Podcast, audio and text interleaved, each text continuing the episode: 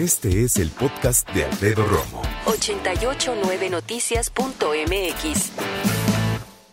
De todos los mensajes, correos electrónicos, mensajes directos en redes sociales que me llegan, ah, hubo uno que me llamó poderosamente la atención. Eh, lo sentí muy cargado de tristeza, obviamente, de desesperación. Estaba muy bien redactado, eso sí lo recuerdo, muy elocuente. Y tocó un tema que yo quiero presentarte esta tarde.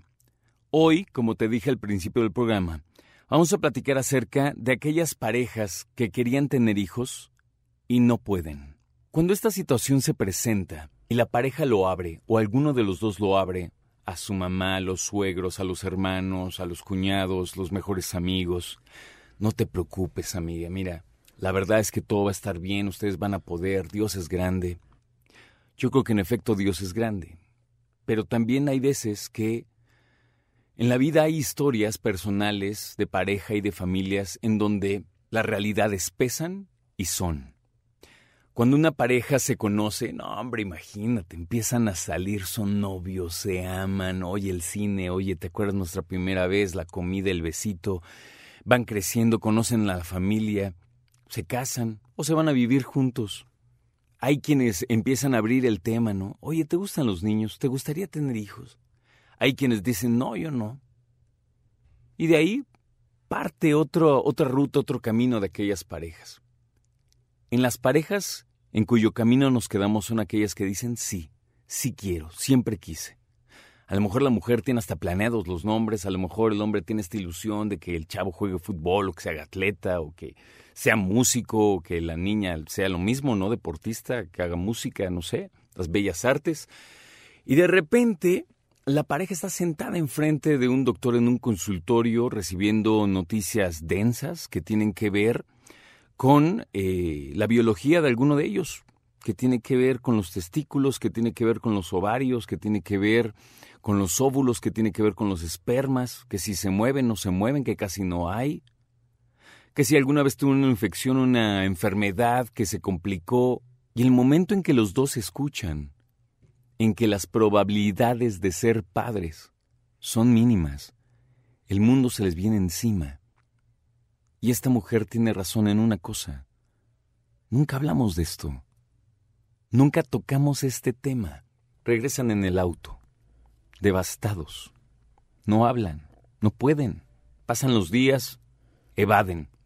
Ah, mira, este disco hace mucho que no lo ponemos. Oye, vamos a hacer de comer. Oye, un viajecito. Oye, vamos a ver a tus papás. Y no hablan. Y la bronca está clarísima. Hay un elefante gigante ya deja tú en esa casa, atrás de ellos, en medio de ellos, encima de ellos, no sé. No pueden hablarlo, no pueden sobrevivirlo. De repente llega, nena, ¿qué tienes? Nada, se seca las lágrimas, ya sabes. Oye, mi amor, ¿qué onda? Nada, nada, aquí arreglando el jardín. Se secan lágrimas ocultas, no hablan al respecto. Y la verdad es que te pones a pensar y dices, ¿cómo no va a ser si es un tema gigante? Si todo el mundo dice, no, así les va a llegar y ves a tu alrededor y todo el mundo tiene hijos, tus hermanas, tus primos, tus amigos, los de tu trabajo. Incluso formas parte de esa dinámica social, vas a las, a las fiestas de los chavos, pero en esta pareja no hay nada. ¿Y qué hay que hacer? ¿Y quién les va a hacer caso en esa tristeza enorme? Qué tema, ¿no? Qué tema y qué complicado. Yo por eso llamé a Marcia Obert. Marcia se egresó en psicología de la Universidad de Anáhuac, tiene una maestría en terapia familiar y de pareja, maestría en adicciones, tiene un diplomado en tanatología, eh, hace su práctica privada ya desde 2005, trabaja con todo tipo de personas, desde adolescentes, parejas, familias, y también se especializa en trastornos de alimentación y adicciones. Antes que nada, Marcia, bienvenida. ¿Cómo estás? Bien, muchas gracias. Gracias por la invitación. Te necesito aquí para que platiquemos al respecto. Ok. ¿Por dónde empezamos, Marcia? Yo creo que lo, más importante es ver como la situación en la que se encuentran en ese momento las parejas. Porque hoy en día, evidentemente, un diagnóstico de es probable que no puedan tener hijos es algo con lo que la pareja no se queda como muy, muy conforme. Tiene que recibir un contundente, ¿no? Pues más que un contundente, no. O sea, estamos en un mundo en el que es posible clonar un ser humano, o sea, un, un, ser biológico. Y entonces el hecho de cruzar por la cabeza de yo no voy a poder tener hijos es como muy difícil.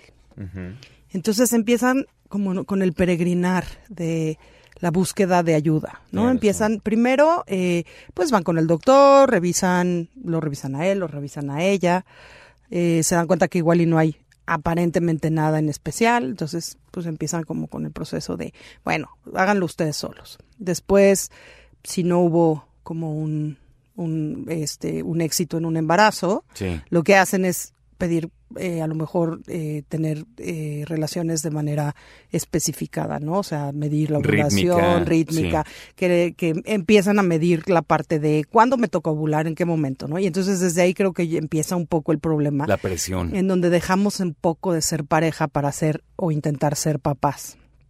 Entonces, evidentemente las relaciones sexuales ya no son espontáneas, ya no tienen como la finalidad primaria de demostrarnos nuestro amor y de querer estar juntos, sino es la procreación.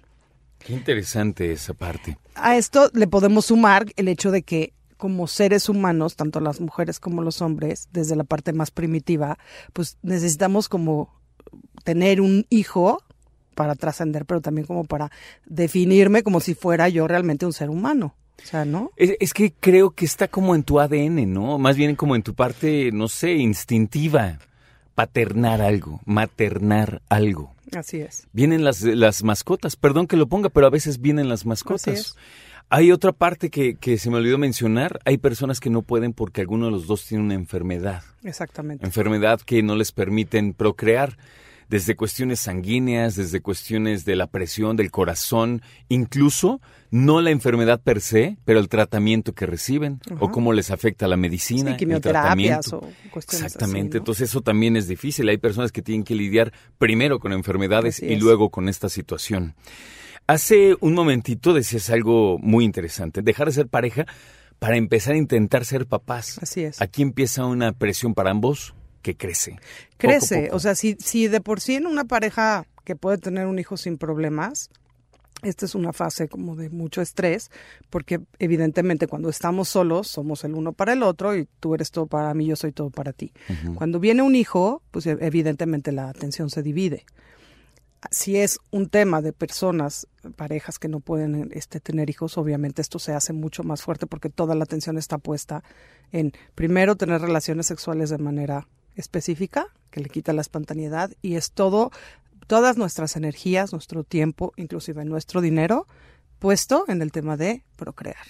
Y entonces, pues es bien difícil porque aquí, desde aquí es donde la, pareja necesita un, un acompañamiento terapéutico precisamente para que no se pierda de vista como pareja.